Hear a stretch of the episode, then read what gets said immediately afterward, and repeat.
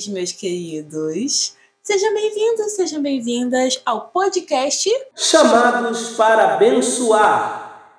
Eu estou aqui num episódio muito especial, gente. É, eu sei que eu falo que todo episódio especial, mas hoje é super especial porque estamos comemorando aniversário do nosso pastor. É, aplausos, aplausos, aplausos. e eu estou aqui com esse maravilhoso, esse apresentador, esse pastor, esse jornalista, esse montão de coisas que vamos falar aqui, Pastor Alex. Glória a Deus. Que honra minha ser entrevistada por essa comunicadora oh. que o Brasil ainda vai conhecer como a melhor jornalista do país. Eu recebo! a honra é minha, estou muito feliz, muito emocionada de estar aqui. Uma grande responsabilidade de entrevistar o senhor sobre a sua história. Ah, né, sobre Jesus. a sua vida. Esta é a sua vida. Nossa. e realmente acho que já posso pedir uma música no Fantástico, né? Porque é a terceira Sim, vez que Sim, é a terceira vez. E qual música você pediria? Ah, olha, eu trocando os papéis aí. Bom, eu acho que a música que eu escolheria, baseada assim um pouco na sua história, eu escolheria Deus Proverá, da Estela. Nossa, eu amo Estela. Minha vida, minha casa, meus problemas já estão no Amém, altar. amém. Que fala muito, eu acho que lembra muito sua história, muito que o senhor prega, muito que o senhor vive. E vamos começar a entrevista. Primeiramente, uma pergunta que não quer calar. Quantos anos o Senhor está fazendo? Meu Deus! Já começo assim, com Olha, a idade. essa pergunta deveria ser proibida, mas já que a imprensa é livre, uhum. não é? 51. 51. Agora eu vou fazer uma outra pergunta, tá? Agora é sério. Tá renda, né, Cláudia? Agora é uma pergunta séria. Qual é a receita para ter 51 anos com carinha de 40? Eita! Eita! Qual é a Gostei receita? da seriedade dessa pergunta. Qual é a receita, assim? Sempre acreditar que tudo vai dar certo. Nossa. E manter o sorriso no rosto. Que isso. Quem sorri pra vida, a vida sorri de volta. Bota no teu status, Cláudia. Gente, que lindo. Realmente a alegria tá fazendo você ficar É. mais novo. É mais inteiro. Se você vê minha mãe com 73 anos, tu vai falar que ela tem 60, Eu vi, 59. menino. E tem onda de família, É, isso. Ela, a receita dela é o sorriso mesmo, que Ah, vem, o sorriso dela é lindo. vem de dentro. Beijo, sua linda. Manda um beijo pra sua mãe. Mãe, beijo, dona Sueli, diaconisa Sueli, que Deus te abençoe. Obrigado pela vida. E falando em vida, vamos começar do comecinho. Começar do comecinho, ótimo. Começar do princípio. Nas outras entrevistas, como aqui, como lá no meu programa, sempre falando do começo, sempre aquele foco, foco ou profissional ou foco é, espiritual, né, de ministério. Mas vamos falar um pouquinho sobre o Alex criança. Como foi a Ele infância? era muito fofo. Era fofo. Era muito fofo, muito bochechudo. Eu lembro de uma criança que tinha momentos de alegria, mas tinham mais momentos de tristeza. Né? é. Era uma criança que se sentia muito só. Embora eu tivesse é, a, vi- a vida da minha avó, que estava ali sempre por perto, né? Às vezes ela estava tomando conta de mim, às vezes quando tinha alguma briga da família, tiravam-me dela, botavam na mão de uma vizinha, de, de um conhecido. Uhum. E eu, eu lembro de sentir muita solidão. Muita solidão. É, muita tristeza. É, momentos de canto de parede, né? Que hoje a gente tem nomes para isso, É. mas na época não tinha, né? Então eu lembro de- dessa criança tentando chamar a atenção dos pais Uhum. e fazendo muitas coisas erradas, né? Pra chamar a atenção para chamar pais. a atenção dos pais. É, é- E hoje eu vejo que aqueles momentos, né, estudando um pouco da mente humana também, Uhum. eram sim uma tentativa de ter essa atenção, até mesmo ah, que punitiva.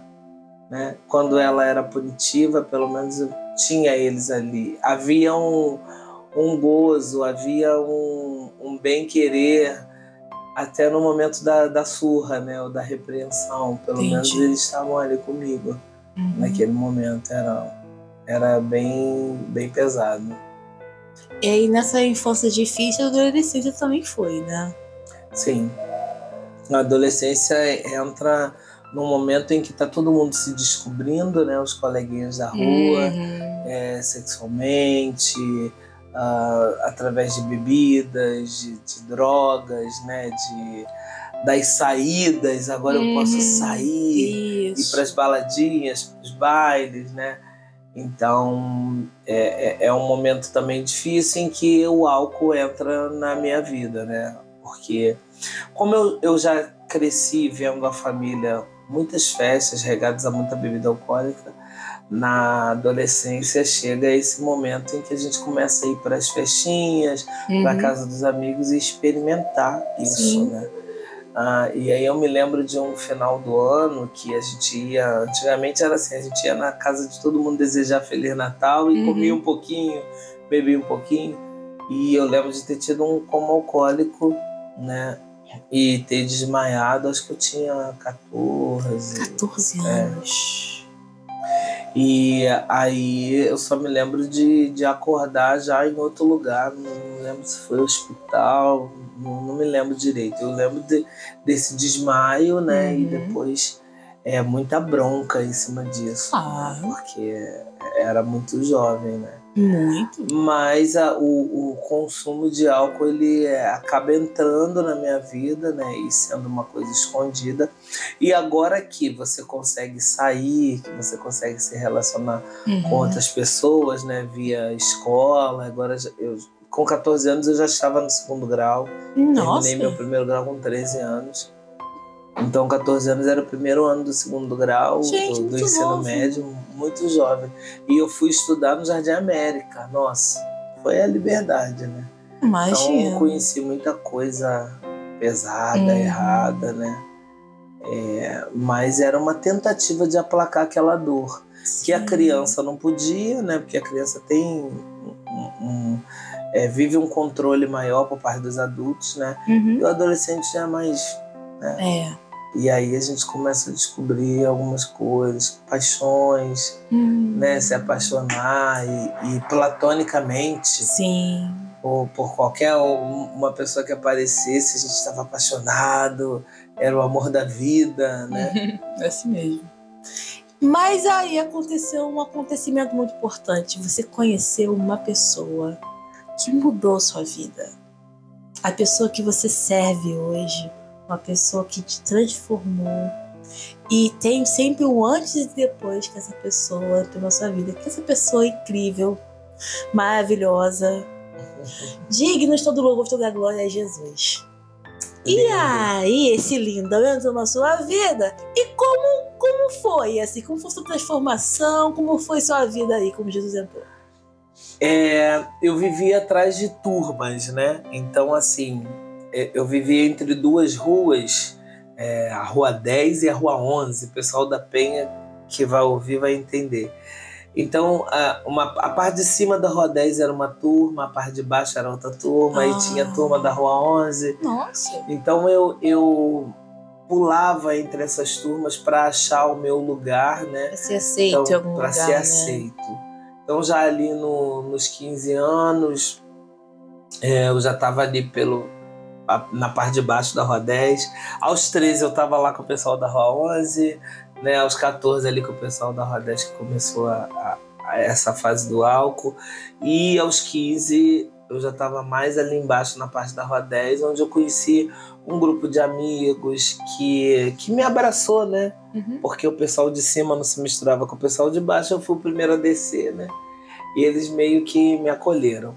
Ali eu conheci é, um, um rapaz chamado Marcelo, né? E o, o Walter, que era amigo dele. Mas o Marcelo era, era alguém que me impressionava muito, porque ele, domingo, ele não estava com a gente na rua. Domingo, se tivesse alguma decisão de, de futebol, de. Porque nessa época eu jogava futebol, Zela. Já Nossa, joguei sério? futebol na minha vida. Que isso? Era mais pelo ajuntamento, pela brincadeira, do que por talento mesmo. Mas é, a gente não entendia. Um dia eu fui questionar ele, né? Por que, que domingo ele não estava com a gente? Por que, que domingo ele não, não aparecia para brincar e tal? Ele falou que domingo ele tinha um compromisso com seu Senhor.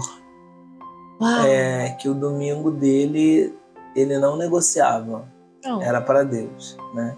E ele tinha 12 anos. Oi? Ele tinha 12 anos. Só né? isso, Aqueles gente. adolescentes grandes, né? Aham. Ele tinha 12 anos e eu já tinha 15, estava indo para 16. Interessante. E aí ele me convidou para ir na igreja. E o Marcelo ele foi muito perspicaz porque ele ia na minha casa me buscar para que eu não desse desculpas. Ah, esqueci, perdi a hora e tal. É, e aí eu fui com ele, comecei a frequentar a igreja em março, Uhum. né? Foi o mês, lembro que fui o mês de março inteiro com ele. Achei a igreja um lugar fantástico. Eu nunca tinha ido numa igreja batista, renovada, evangélica, né? Que legal. E, e eu achei todo mundo muito alegre, todo mundo muito colorido, porque quando eu, eu fui em igreja, eu fui na Assembleia de Deus da minha avó, que era muito tradicional, né? Então Uhum. o pessoal se vestia já daquele jeitinho, meio Sim. quase todo mundo igual. E aí eu fui na igreja batista e vi aquele pessoal colorido, alegre, os meninos com cortes modernos, as meninas bonitas, bem vestidas. Eu achei aquilo um mundo muito novo. Então a- a- as músicas tinham palmas. Cantavam músicas com palmas, é, tinha um retroprojetor pra- na minha época isso era Aham, tecnologia dia. projetado lá com, a- com as letrinhas das músicas pra gente cantar junto. E eu achei aquele universo fantástico. Isso nos anos 80, né? É, 88. Gente, que Ah, e aí ah, eu teve um dia que, depois desse um mês frequentando, tinha uma música que agora voltou, Jesus em Tua Presença. Cantava quase todo domingo. Ah, Olha a idade música. dessa canção. E tinha uma outra também que depois eu vou lembrar que é, é dessa época.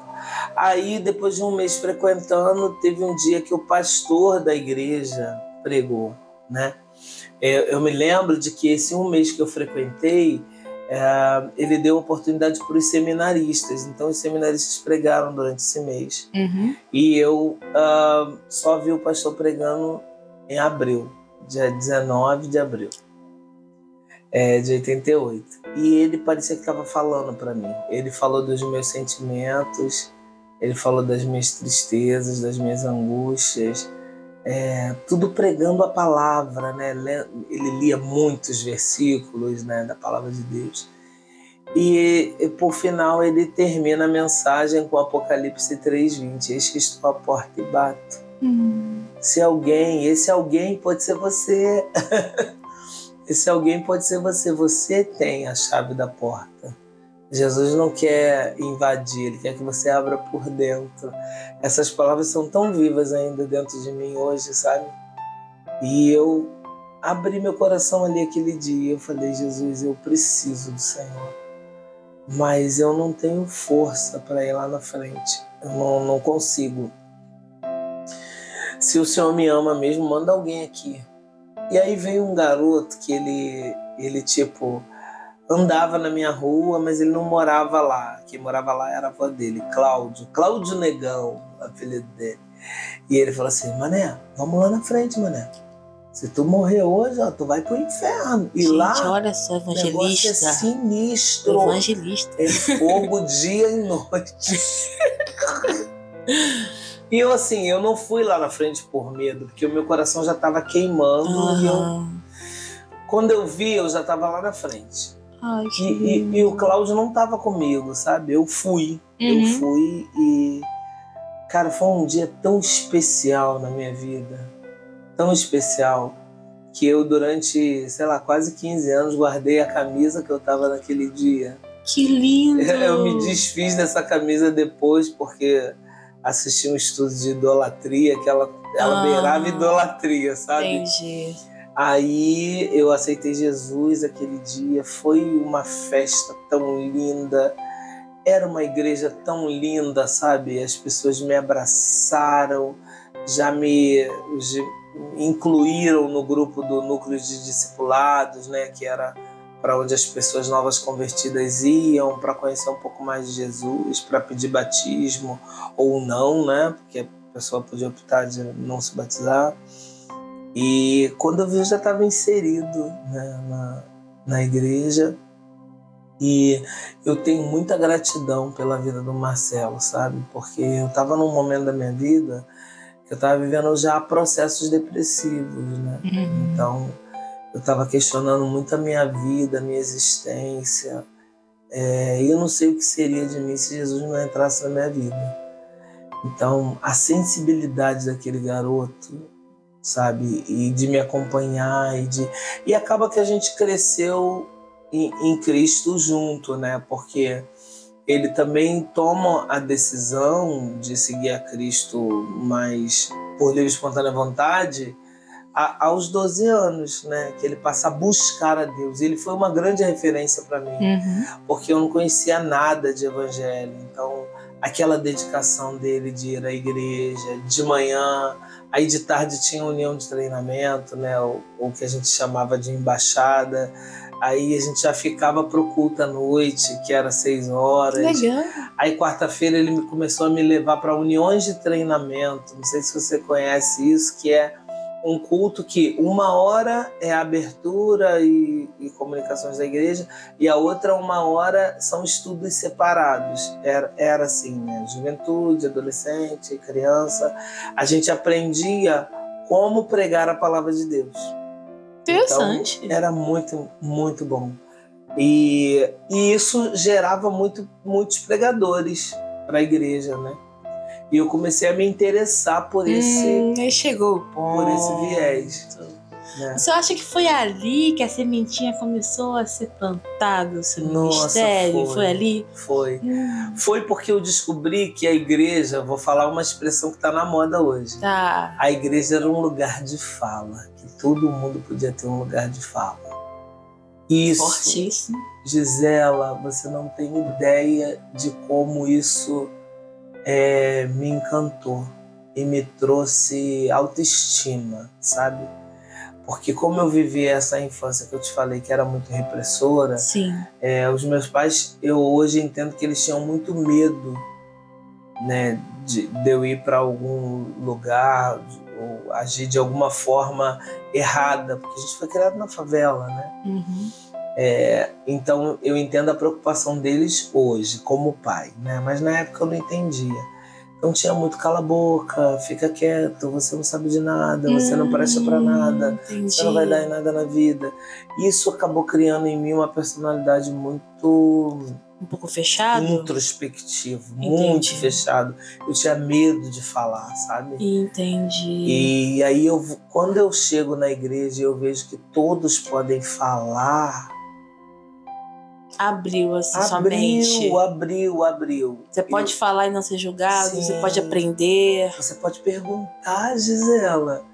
E, e não, não ficar com vergonha se está certo ou errado, né? uhum. né? Que tem gente ali paciente e, e disposta a te, te ensinar, né?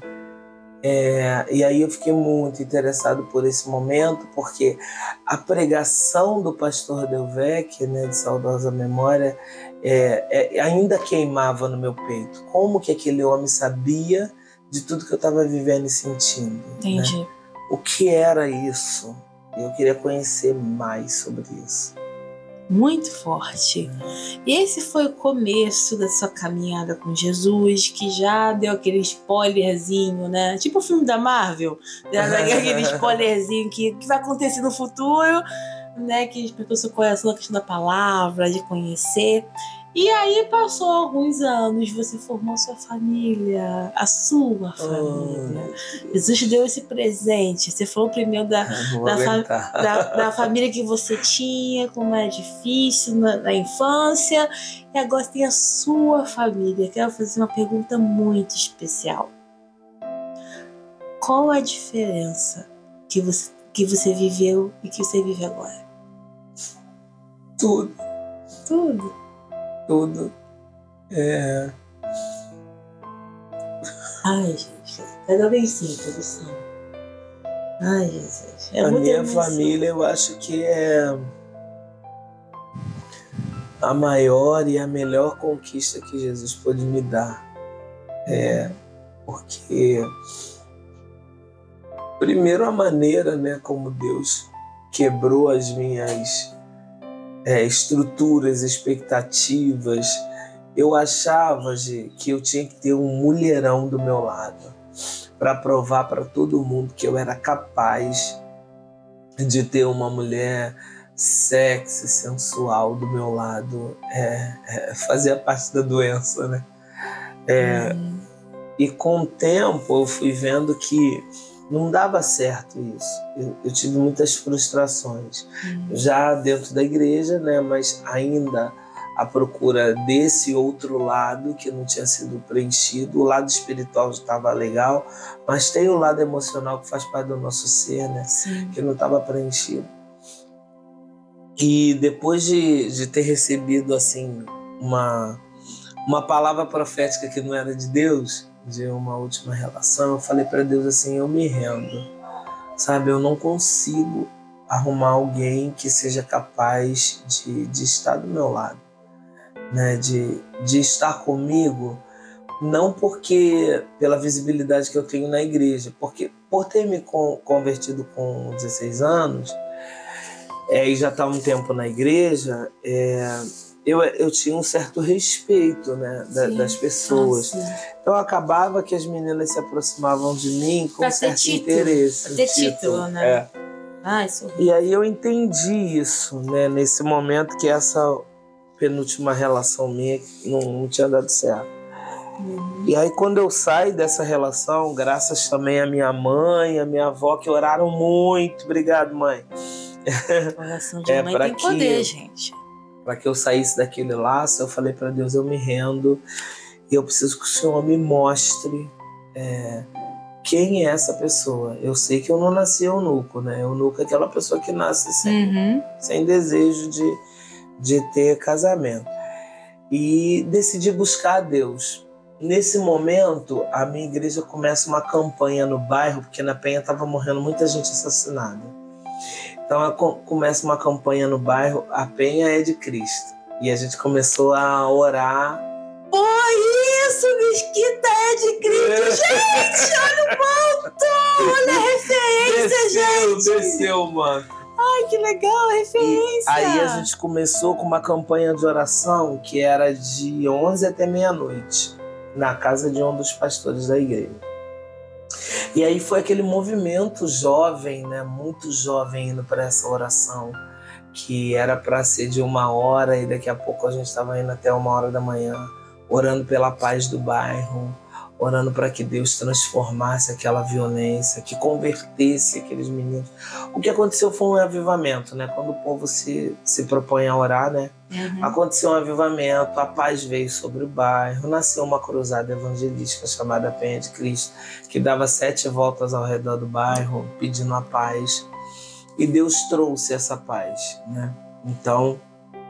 E é, junto com essa paz. E junto com essa paz, trouxe uma jovem, quer dizer, o primo dela se converteu, que era desse envolvimento aí, que lá na Penha tem muita gente que era, era assim, usuário uhum. de drogas, né? Então, uh, um dos parentes dela se converte, o irmão se converte, e ela vem para a igreja, né? Uhum. Uh, e aí ela começa a frequentar essa oração. E um dia eu tô saindo da oração, era muita gente. A casa do pastor era pequena, mas tinha muita gente lá. Então, quando eu estava descendo a rua assim, e que eu olho para trás, algo me toca para eu olhar para trás. Que eu olho para trás, eu vejo aquela garota totalmente é, fora dos padrões que eu tinha determinado na minha cabeça. Magrinha, branquinha, dengozinha, né? É, sem um, um, ar angelical, sem nenhuma aparência oh. de sensualidade. É, e eu, quando eu olhei para ela, Sabe imprint? Entendi. Deu então não foi na igreja que você se apaixonou por ela, foi na rua? Foi nesse dia que eu a vi ah, e, e deu aquele mesmo brilho. dia, foi mesmo dia. É, ah, sabe tá. aquela coisa de filme que parece que parou tudo? Senhor! É. Aí tá, aí eu fui pra igreja, aí passou esse dia, eu perguntei quem era, Aí não quiseram me informar direito, já tinha um monte de garoto afim dela. Né? Ela estava recém-chegada na igreja, mas eu não sabia que tava todo mundo Enfim, aí teve um culto de quarta-feira que o pastor falou assim: Eu quero que vocês orem é, em dupla.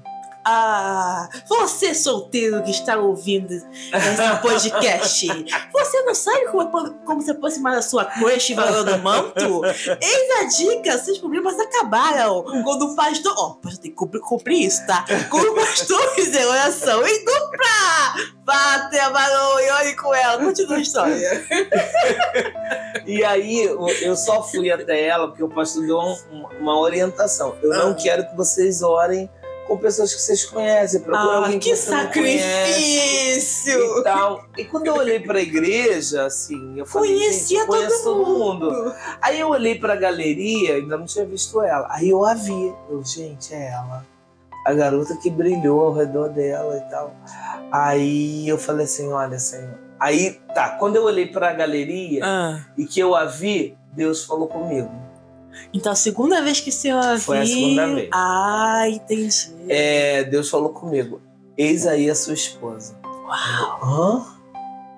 Não, isso é coisa da minha cabeça. Que Tá. manto, Aí eu gente. falei, Senhor, em pensamento, se é o Senhor que está falando comigo, eu vou atravessar todo o santuário aqui, subir a galeria e eu não quero ninguém com ela. Se for da minha cabeça, quando eu chegar lá na galeria, ela já vai estar era um. orando com alguém. Isso. E sim, era um caminho longuinho, passar pelo santuário, ir lá atrás, subir para a galeria. Quando eu cheguei lá, ela estava assim, olhando para um lado, olhando para o outro, e todo mundo já estava em dupla. Ah. Aí eu, obrigado, Senhor. aí orei com ela e tal. Não, perguntei qual era o tema de oração. Aí ela, muito chorosa, falou: Ah, minha mãe é, tá esperando uma vaga no hospital para operar e não consegue essa vaga. Eu tô preocupada, que minha mãe tá perdendo muito sangue e tal. Olha, Gisela, vai deixar, irmã, vamos orar. tua, irmã, tua mãe vai operar essa semana. Meu Deus. Eu orei como se fosse a minha mãe. Olha, aquela galeria Já- ficou pequena. É, praticamente sua futura sogra, né? Já, já é a sogra, então. E aí era um tablado, né? A, a, a galeria era um tablado Uhum. de, de degraus assim. Eu batia tanto o pé ali. Bom, bom, bom, bom, bom, ficava aquele barulhão, né? Enfim, Marchando no poder, gente. o resultado foi que na sexta-feira daquela semana a mãe dela operou. Eita! Você vai ao Brasil uma vez podcast. Profetiza na vida da Maroa! Profetiza. Continua, já é um curso. Você já viu um curso, gente? intensivo. Intensivo aqui. E aí a gente, a, ela, a mãe operou e aí eu me propus de levar uns irmãos na casa dela para Ah. agradecer a Deus pelo sucesso da operação da mãe. Nossa, que Né? sacrifício, né? Aí fomos lá, oramos, eu conheci a mãe dela e tal. E aí um dia a gente tá voltando do culto. Não, ela ia embora sempre com uma turma que morava lá para dentro do Cruzeiro, da Vila Cruzeiro. Entendi. E eu ficava na entrada que eu morava antes. Uhum. Aí nesse dia tava chovendo. Gente, Deus é tão lindo que o homem não anda de guarda-chuva. Verdade, não anda. Nesse dia eu tava de guarda-chuva. Eu não sei se tava lá na Ah, igreja. Que eu peguei. sacrifício. E aí eu falei pra ela assim, é, ela tava na porta da igreja, eu falei, tem alguém pra te levar? Aí ela, ai não, não sei quem foi embora, não sei quem foi embora. Ó, tô com guarda-chuva aqui, vamos, eu te levo. Ela, Ah. não, não precisa. Vamos, vamos sim. Já conhecia, já tinha orado pela mãe, já tinha feito proteção de graça na casa Hum. dela e tal. Uhum. Aí levei ela e a gente foi conversando sobre várias coisas e, e ela eu, eu gostei que ela foi se abrindo comigo por ser uma pessoa muito calada ela foi se abrindo conversando várias coisas chegou na porta da casa dela é como se fosse sei lá daqui da igreja Hum. Até lá na rua dos bancos Ah, sim. do outro lado de Mesquita aí Uhum. fomos andando Uau. Aí chegou na porta da casa dela, eu falei, ah. tá. Aí a gente ficou conversando embaixo do guarda-chuva e eu roubei um beijo dela. Eita! Gente, isso foi muito arriscado. Não façam isso. Ó, essa parte do curso não tá incluída. Não façam Tá, isso. não façam isso em casa, crianças. É, e aí eu disse pra ela que Deus tinha falado comigo que ela era minha esposa. Deus. E eu não queria namorar ela, eu queria casar com ela. Como ela ficou? Gente, isso é, é coisa de doido. Porque eu, eu acho que era agosto ainda. Era agosto, era o mês do meu aniversário. E tudo incluído. É, e Peraí, aí eu, é aniversário do primeiro beijo, então é em é em agosto? agosto. Gente! Não, continua, Porque continua. Que é, manto! a gente, na verdade, começou a namorar oficialmente em 13 de setembro. Ah, mas o primeiro Né? beijo foi em agosto. Foi em agosto. Aí, não me lembro a data, mas Hum. foi em agosto. Entendi. E aí, eu acho que foi final de agosto, já entrando em setembro. Ah, tá. Aí eu falei que aquilo tinha sido o melhor presente de aniversário que eu tinha ganho. No do meu aniversário. Oh, que bonitinho. E ela falou assim: ai, é, mas eu não queria ter relacionamento com ninguém agora. Né? Ela já sabia que eu sabia que tinha um monte de menino atrás dela, afim dela. Hum. E aí eu falei assim: não, mas eu quero só que você me dê uma chance. Me dá uma chance de, de provar que isso que Deus falou comigo é verdade. Né? Eu, eu só te peço seis meses, só isso. É, se não der certo, a gente de irmã, a gente continua amigo. E ela aceitou. Gente. Ela aceitou. Aí oficialmente a gente começou a namorar em setembro. Aí em dezembro eu pedi ela em noivado, Pe- Mesmo ano? no mesmo ano. Não, não, peraí, só um minutinho. É, peraí. Em Essa parte, dezembro. essa parte do curso eu não tava preparada. Foi no mesmo ano, não foi É. um ano depois, não? No mesmo ano. E foi muito engraçado. Obrigada, mãe. Obrigada, pai. Porque meu pai e minha mãe estavam fazendo 25 anos de casado. Gente. E aí fizeram uma festa. E eu decidi que eu ia pedir ela em noivado Bem, na festa. setembro, da Jovem de outubro, novembro, dezembro. Praticamente três, quatro meses de É. namoro. E aí, que ela, e ela aceitou? E aí, pedi na frente de todo mundo. Hoje ela já me disse que na hora deu vontade de dizer não. Porque, Muito cedo, gente, né? esse cara é louco. né? Mas eu, eu, é, eu acho que ela já tinha falado eu te amo pra mim, acho que já. Então era a confirmação que eu precisava. Uhum. E aí, quando foi o, o aniversário de casamento do meu pai e da minha mãe, foi num sábado. Quando foi na segunda-feira, que nossa igreja tinha culto na segunda, eu procurei a secretária da igreja e marquei a data do casamento para o próximo ano. Quando foi o casamento? Foi 22 do 11 de Gente, 96. Gente, que isso. E eu conheci ela em 95. É isso aí. Agora estamos finalizando o curso intensivo. Como conquistava do assessora? Vamos E voltar ela pra... ficou desesperada, porque eu falei assim: olha, já marquei a data do casamento, já tá tudo certo. E tô indo em Ramos já pra ver o salão onde, onde. Gente! E ela ficava, meu Deus, você não deixa nem eu respirar. Não, peraí. Então, Mas- quem organizou o casamento foi o senhor ou foi ela? O quê? Quem organizou a festa do casamento? Não, Você quem foi? organizou, que graças a Deus quem me ajudou foi minha sogra, que comprou a ideia. Não, eu sei, mas tipo, quem escolheu tipo as flores, o bolo de casamento? Tudo eu. Tudo eu. Sério? É Não, que... o bolo de casamento foi minha sogra. Os salgadinhos, minha sogra e minha mãe fizeram. Os refrigerantes Então ela ficou só com vi-. Então foi ela que ficou com o vestido, então, ela né? ficou com vestido, foi a única coisa que ela, que ela gastou. O resto foi tudo eu. Você que escolheu. Tudo. qual as flores, qual a cor. Até flores. Um amigo meu era florista e ele dormiu lá, na, lá em casa na véspera do casamento, Ah, né, na casa que eu ia morar. sim. A gente nem dormiu, a gente conversou a noite toda. Quatro Sim. horas da manhã a gente foi pro Cadeg, compramos todas as flores. Aí eu ajudei ele a ornamentar a igreja. E aí ela ficou sabendo das é, da cor das flores no dia, praticamente. Ou... A, a, a cor era vinho e branco, né? Aham. A cor a gente já tinha conversado. Ah, tá. entendi. Mas as flores foi eu que comprei. Eu, eu arrumei a igreja. Com, com Gente. os zeladores lá que faziam. Mulherada, agora você vai, uma solteira que tá ouvindo isso. Não aceite menos do que isso! Gente. E ela, gente, quando eu conto para as pessoas, as pessoas não acreditam. A pastora Paulo dormiu no dia do casamento dela. Qual noiva que dorme no dia do casamento? Eu do casamento ela dormi. dormiu? Ela dormiu quase o dia todo. Sério, tranquila. Plena, plena. E você plena, como plena. fi- E e o senhor como ficou? Correndo, correndo, correndo. Gente, arruma isso aqui! Isso aqui. É, tava louco. Ela tranquila. É, dia de noiva é, é, é pra ser assim mesmo. Mas eu né? paguei um preço, né? Eu paguei um preço porque meu casamento tava marcado pra seis da noite Hum. e ela chegou às nove. Ah, não. É.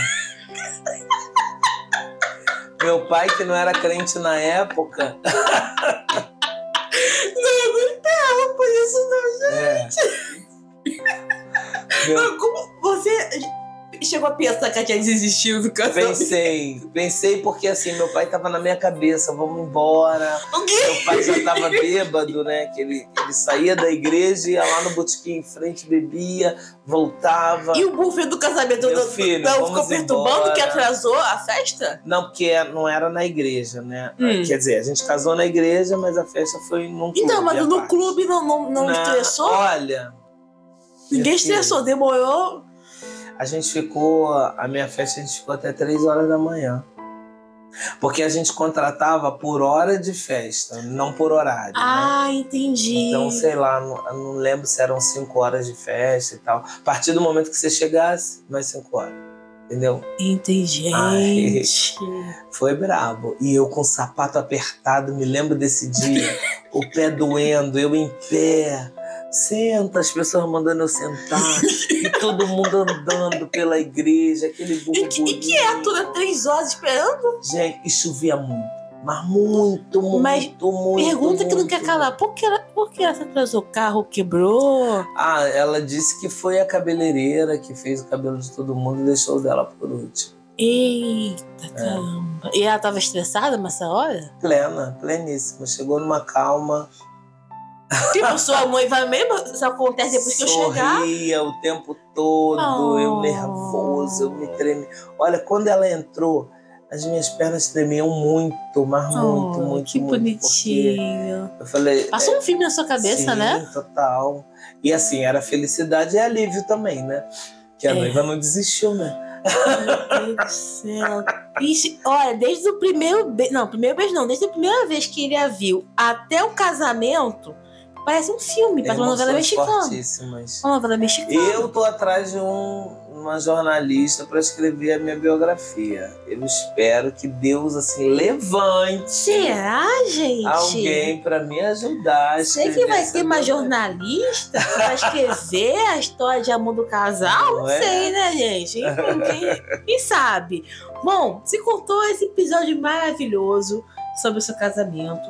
E aí, logo, ambos se passaram, teve seus filhos. E queria que você falasse qual a sua emoção de ser pai. Foi uma emoção dupla, porque eu tinha um diagnóstico de esterilidade.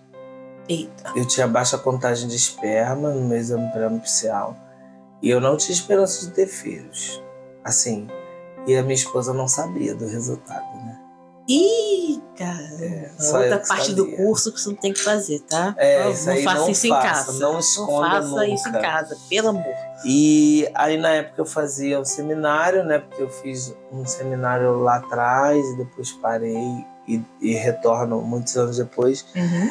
Ah, e lá no seminário eu recebi uma palavra ah, de que foi no seminário, acho que foi na apresentação, enfim. Eu sei, eu sei que eu fui ministrado sobre esterilidade, né? E ela pregava sobre Sara e falou naquele dia assim: se tem alguém aqui estéreo no dia de hoje, saiba que Deus está tocando em você aí agora. Uau. Gente. Olha, essa palavra foi para mim. É por isso que eu creio tanto no poder da palavra. Não é somente ah, um clichê. É principalmente porque Jesus falou que a gente só erra porque não conhece a palavra, né? Nem Uhum. o poder de Deus. Mas a palavra de Deus, é- eu tenho tanta experiência viva com a palavra. Naquele dia eu falei assim: eu recebo essa palavra. E eu senti o meu corpo sendo tocado, sabe? Da cabeça aos pés. Bom, nove meses depois a gente teve um filho. Não, é agora, é oficialmente. É, agora oficialmente estamos chegando à segunda parte desse podcast. Ah, meu Deus. Por quê? Como hoje é tema especial pastor, aniversário do pastor, mas tem várias camadas. Porque são datas aproximadas. Dia 15, aniversário do nosso pastor. Dia 14, dia dos pais. Isso. Aniversário do primogênito. Meu Deus. Do Israel. E aí, é a segunda parte, que é a questão de ser pai, a questão do seu filho Israel. Agora é nosso bloco especial para o seu filho, né? Sobre o seu filho. E o que, você fala é, a respeito dessa pergunta? É, qual a sensação de ver ele agora completando mais um ano de vida e, e você vê que o homem que ele é hoje reflete muito aquilo que você plantou nele? Você quer me matar hoje. Ó, não sei se a produção falou pra você tomar seu remedinho ou um chazinho. Não me avisaram. Entendeu? Porque assim. é muita comemoração, é muita pauta, gente. É muita pauta. É, o é Lencinho tá pauta. aqui. Acho que teria que ter o dois, né? É. Se quiser a produção fazer um chá, um chá, alguma coisa assim. É. Uma suquinha. A, a, a sensação de ser pai é uma sensação indescritível. Acho que palavras não, não conseguem expressar isso. Porque você vê ali uma continuidade de você, né? Você vê ali um milagre, Uhum. você vê ali uma responsabilidade. E, e, e nada na minha vida é, é, é fácil, né? Eu chego para para pegar o Israel, a enfermeira me coloca no berçário e fala assim: tá aqui o seu filho.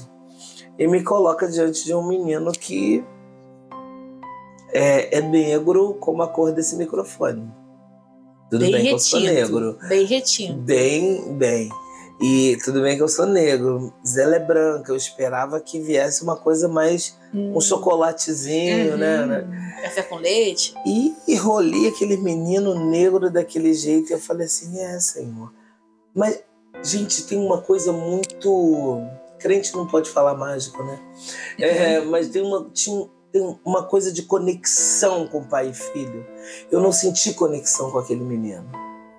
E, ao mesmo tempo, tinha um bebê do lado que, quando eu cheguei perto desse menino e fiquei em frente dele, esse bebê do lado começou a bater os braços e as pernas. Aí eu olhei na perninha do bebê, a pulseirinha, e tava lá, Ana Paula Sabino de Souza. Eu falei, Ah, ou erraram o nome dela, ou não é esse bebê. Olhei pro bebê do lado. O bebê era a cara da minha mãe. é, então. Aí aqueles olhos grandes. E, e começou a sorrir para mim, recém-nascido. Hum. Sorrindo para mim, se agitando para mim. Eu senti uma conexão com aquele bebê. Era o meu filho.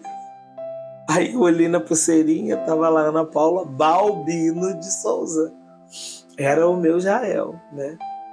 E eu tinha sempre um sonho de ter um filho e colocar o nome dele de Jael.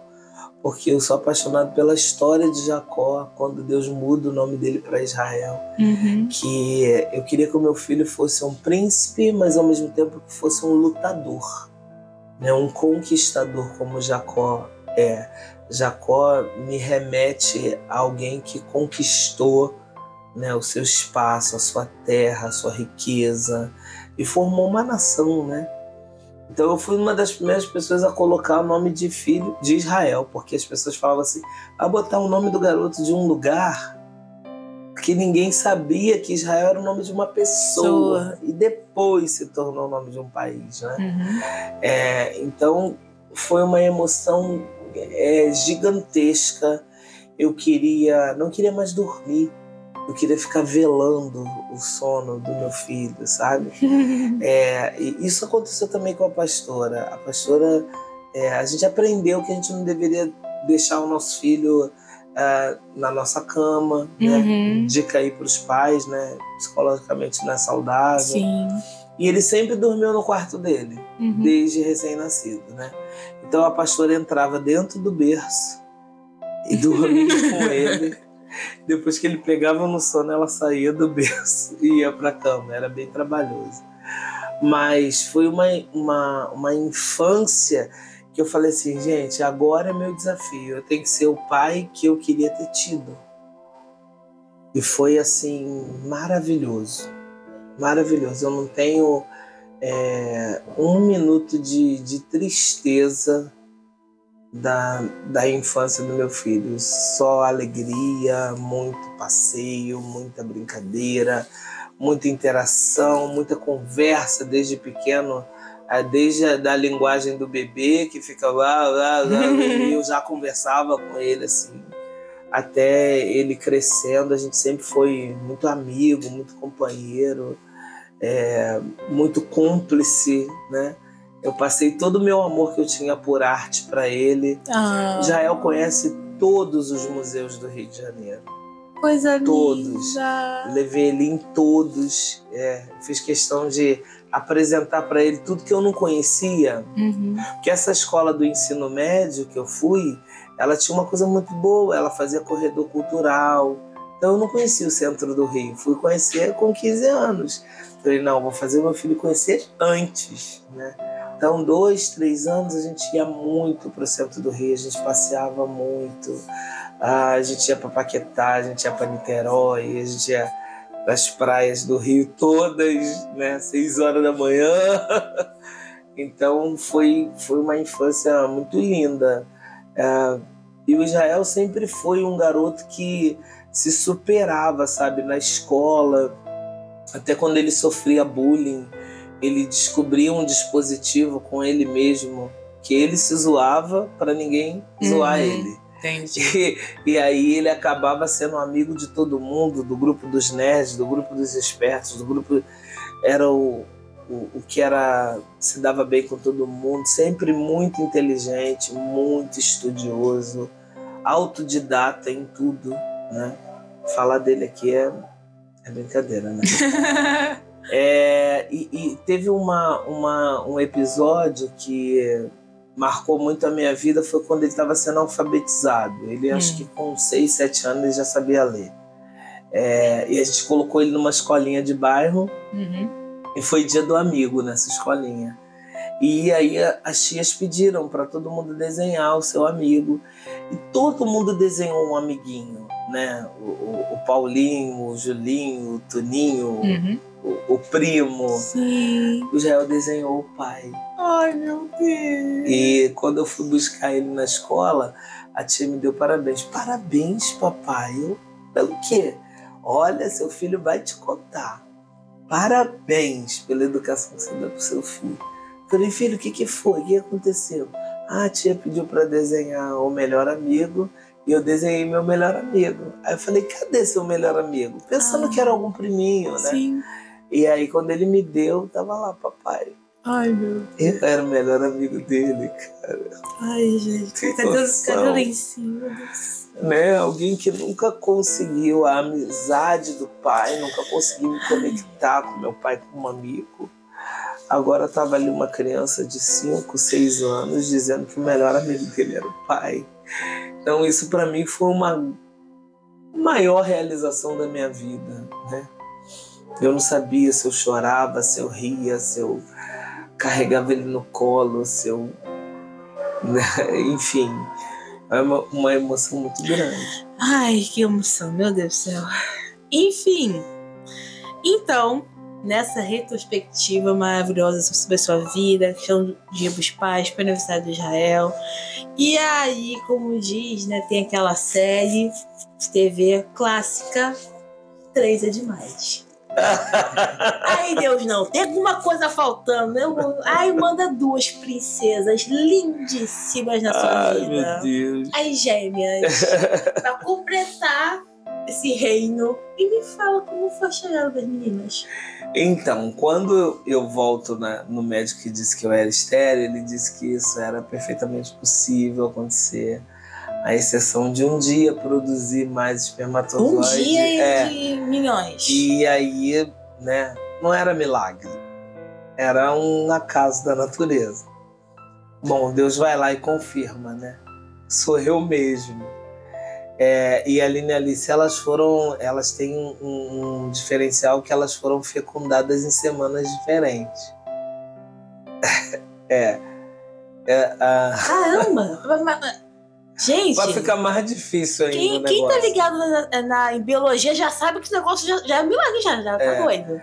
E aí a Aline foi gerada primeiro e a pastora caiu. Ela tomou um tombo no trabalho dela. E quando o, o segundo embrião é fecundado, a Aline já era mais velha dentro hum. do ventre. Só que o tava meio que rachadinho o saco hum. gestacional dela. E aí a médica falou: olha, são do. É, quer dizer, é uma gravidez gemelar. Porém, um dos sacos gestacionais pode não vingar, porque ele tá rachado, tá partido, né? E aí a gente ficou muito espantado por ser gravidez gemelar, mas ao mesmo tempo com aquela tristeza. Poxa, um não vai vingar. A gente se apaixona por filho imediatamente. Quando uhum. diz que tem alguma coisa ali, a gente se apaixona. E a gente começou a orar pedindo a Deus que, se fosse da vontade dele, né, que ele deixasse vingar. A gente queria as duas. E nesse momento a gente estava num momento financeiro muito difícil, muito difícil. Mas a gente queria as duas. Aí tá, enfim, vingou. Só que com o tempo, com as ultrassonografias, a, a médica falou que esse saco gestacional que estava rachado, o bebê viria com alguma síndrome. Né? Hum. E, é, e aí, tá, não vou fechar o diagnóstico, vamos esperar a próxima. Aí viu que realmente estava com uma formação, alguma coisa assim. E aí ela falou assim: olha, torçam para ser síndrome de Down, que das síndromes ela é a mais fraca. E aí, quando a gente leva esse diagnóstico para a médica que ela estava se tratando, a médica olhou a sonografia, se espantou, ficou desesperada e a gente teve que trocar de médico, porque a médica não passou segurança para gente. Nossa! Foi horrível. Mas a gente encontrou um, um, um médico que era um anjo, né? Dr. Cid, que ele era especialista em gravidez gravidez que de risco, né? E ele, como médico, como profissional, ele perguntou se a gente queria levar a gravidez até o fim. Acho que pergunta. As duas, né? E aí ele falou: a escolha que vocês fizerem, eu vou estar com vocês.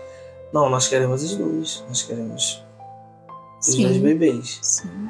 É, e aí foi indo, né? A gente fez um acompanhamento lá na Barra da Tijuca e todas as ultrassonografias aparecia que ela tinha problema. Inclusive ultrassonografias de super definição na época, né? Uhum. De 3D, né? Tinha 3D naquela época, não tinha essa 4D, 5D Entendi. que tem hoje. Mas era a mais detalhada que tinha.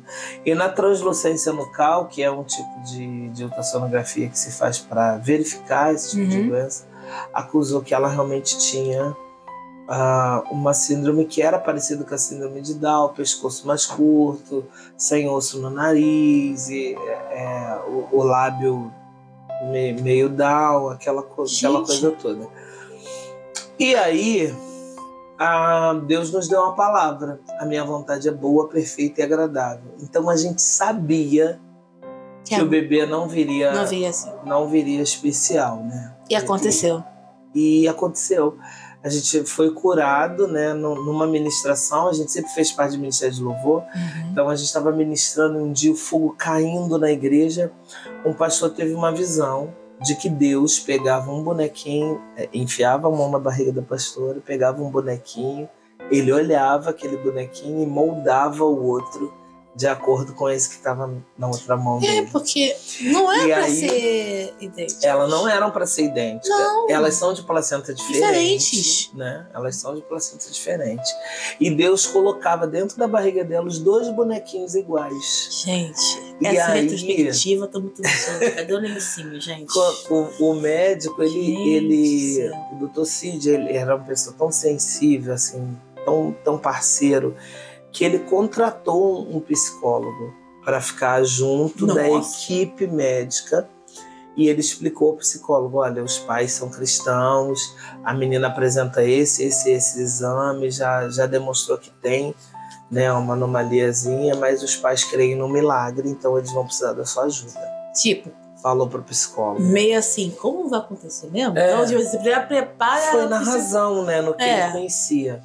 E quando elas nasceram, a, a pediatra, que era esposa do, do Dr. Cid, ela pegou as duas meninas e falou assim: É normal, gente, é normal. Falando para a equipe, é normal, é normal, é normal. E saiu com as duas mostrando para a maternidade que a criança era normal, que toda a maternidade já estava em alerta Que...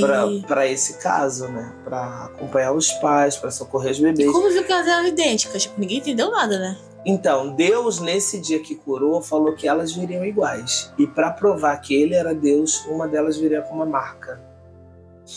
Então, quando, quando a, a, a primeira saiu, que a gente sabia que era a que tinha, teria problema, né, e que veio normal igual a outra, a gente foi procurar a tal da marca.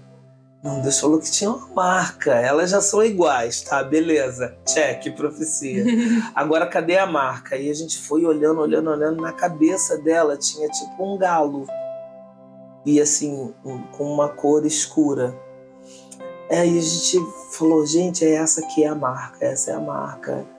É a menina. E aí depois, quando ela foi crescendo, aquilo foi Saindo. aderindo, saiu. Né? Mas foi fantástico. Uau, gente. fantástico. E a, a próxima parte dessa entrevista é essa retrospectiva na vida do nosso pastor Alex. São várias camadas, gente. Tô me sentindo no Fantástico.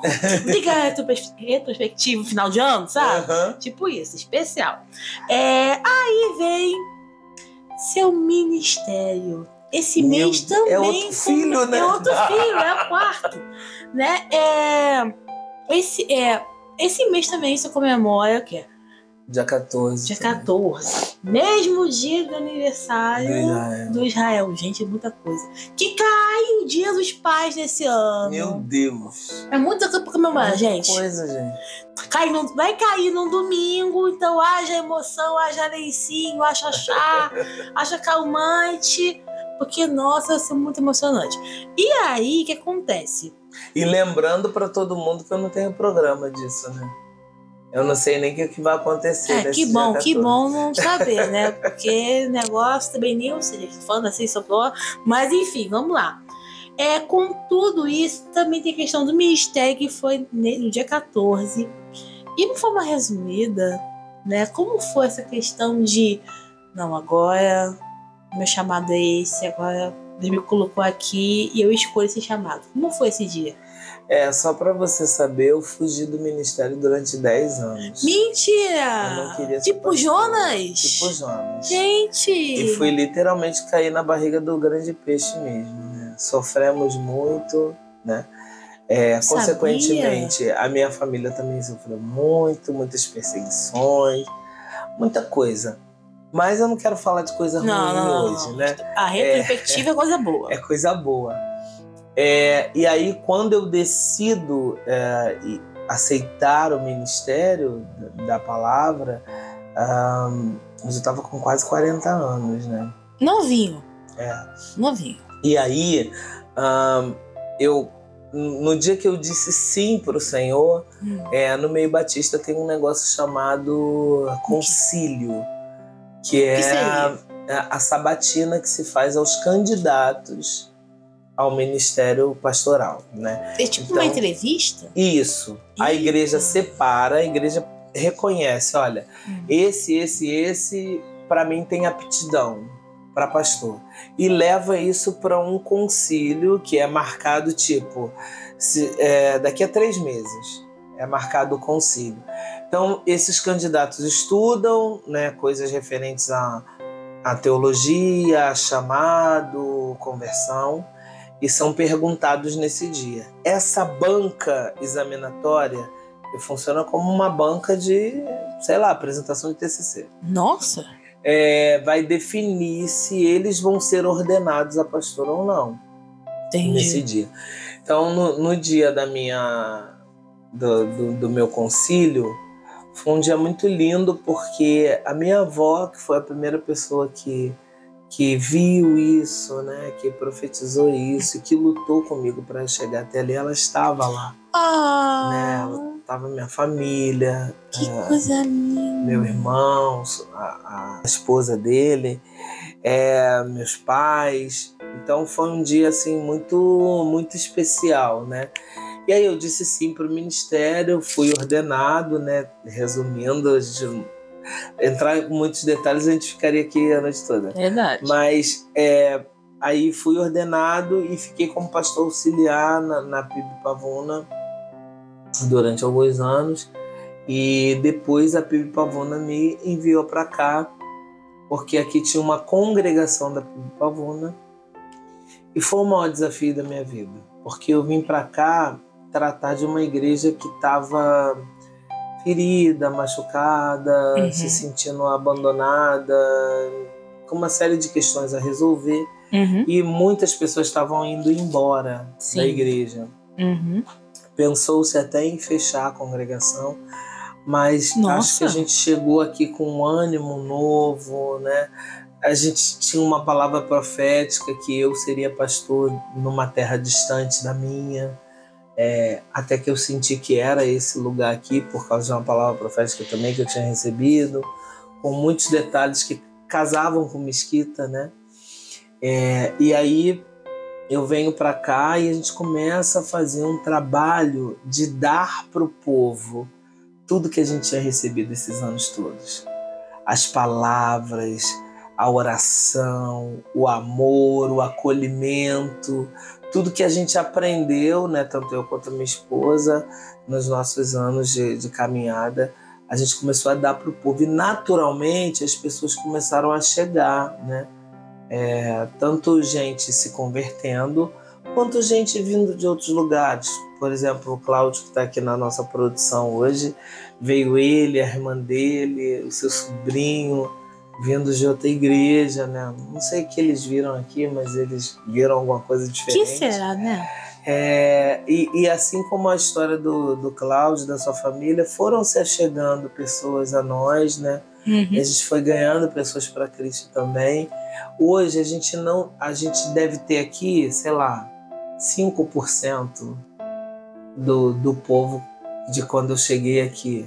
O restante, quer dizer, a, a maioria das pessoas são novos ou são pessoas que se achegaram, vieram de outras igrejas ou voltaram para Jesus ou se converteram aqui. Né? Então é um rebanho novo, relativamente novo, né? E é, sei lá, é um filho. Hum, quarto é, filho. O meu ministério, ele é um filho ah, que tem me dado muitas alegrias que tem feito muita gente feliz, né? tem reconstruído muitas histórias, dado é, razão de viver para algumas pessoas, né? porque uhum. o meu uhum. ministério é pregar Jesus. Oh. O meu ministério não é de prosperidade, não é de revelação, uhum. não é uhum. de, de animação de auditório. É, é um ministério que prega Jesus. Né? O Jesus que eu conheci lá atrás, em 88, é o uhum. mesmo que está sendo pregado aqui. São quantos anos de ministério? 12 anos. 12 anos de ministério. Eu tinha 38 anos quando eu fui ordenado. Oh, 51 anos de vida, 12 anos de ministério. Israel tá faz, vai fazer 24 anos, tá 24 anos, é. né? É muita coisa, gente. Uau. 24 anos sendo pai. 24 anos sendo pai. E se pudesse resumir com uma palavra todas essas comemorações em uma vez só, qual seria? É uma palavra ou uma frase? É, se falar uma frase, vai vir uma estrofe. E uma palavra. É, é. Já, te, já te conheço. Uma frase, vai ser uma página de um se livro. Se eu pudesse resumir. Isso, uma palavra. Ah, eu diria uma palavra que é linda para mim misericórdia. Eu vejo a misericórdia de Deus na, na minha vida. Só a misericórdia de Deus poderia atentar para uma pessoa tão insignificante aos meus olhos que eu era, né? É, e me colocar hoje assentado entre família. Eu nunca, nunca quis uma igreja grande, uma igreja rica, uma igreja cheia de pirotecnia. Eu sempre quis uma igreja família. E aconteceu, né? É, e, e tá acontecendo, sabe? E eu conto muito com vocês para que isso continue acontecendo, Amém. né? É, um dia que teve a, a enchente aqui em Mesquita e que a gente foi visitar algumas famílias que tinham perdido as coisas, o que eu achei mais lindo dessa igreja foi que enquanto eu estava visitando algumas famílias, haviam vários outros grupos da igreja Sim, visitando dando outras, outras. famílias. E eu, nesse dia, quando eu cheguei em casa cansado de noite, eu falei assim: Deus, muito obrigado. Porque o que eu queria ver, eu já tô vendo. Uma igreja que age com o mesmo coração que eu, né? Então, eu até nesse dia pensei assim, gente, será que eu vou morrer hoje? Porque os meus olhos viram a promessa se cumprindo, né? Quando eu tinha 17 para 18 anos, eu dirigi uma oração e uma irmã me entregou uma palavra profética dizendo que eu seria um pastor e que eu ia levantar um povo muito forte, Uau! que não teme nem a morte e que tem amor no coração. E eu tô vendo esse Isso. povo Exatamente isso. E isso é. Não tem como agradecer isso, né? Não tem como. Verdade. Tenho palavras. E quero que o Senhor saiba que o Senhor é o nosso presente. Essa aqui é uma frase muito clichê que fala aniversário, mas é uma realidade. Porque, claro que tudo é honra pela glória de Deus, mas Também. sentir um propósito nessa igreja e saber que é você que tinha que escolher. Não escolheu por acaso. E saber, tinha que escolher um homem que, que escolhesse ter um coração puro, que escolhesse amar, que escolhesse ser servo, sabe? E que é um pastor diferente, um servo diferente, para fazer a diferença nesse lugar, sabe? E o Senhor tinha que ser o Senhor. Não tinha outra pessoa. É o Senhor. Que é para ser esse amigo, esse pai, nosso presente. Como eu nunca vi, de verdade, uma igreja que amasse tanto um pastor. Tanto. Que não é, não é somente de uma regra, porque a autoridade tem que amar. Não. É porque o Senhor é amigo, o Senhor é companheiro, o Senhor é pai. Você consegue ser tio, você sabe? É da família. Sabe? O Senhor conquista todo mundo, porque o Senhor escolheu seu coração enchesse de amor que vem de Deus, sabe? E nessa re- retrospectiva tão maravilhosa, sabemos que o Senhor não teve uma vida fácil, mas o Senhor escolheu viver pelo amor. O Senhor escolheu viver com Jesus. A sua história podia muito bem terminar aos 14 anos. Como Sim. escolheu né, a bebida, podia muito bem. Não, mas Deus com a sua misericórdia. Sabia que tinha um grande propósito na sua vida. Essa é aqui. Amém. Ai, o Senhor é o nosso presente. Como fico honrada de estar representando esse momento da igreja. Eu falo muito obrigada. Obrigada por tudo. Obrigada pelo seu esforço. Obrigada pela sua, é, sua entrega. Sabe? Isso é muito especial. E é uma honra estar comemorando aqui mais um ano de vida Amém. mais um ano de ministério, mais um ano que o senhor é papai, não somente dos seus filhos, mas também dessa igreja. Muito obrigada de verdade, pastor. Você é um presente na nossa vida, viu? Obrigado. Obrigado. Ah, Vocês também, cada um de vocês, são um presente na minha vida.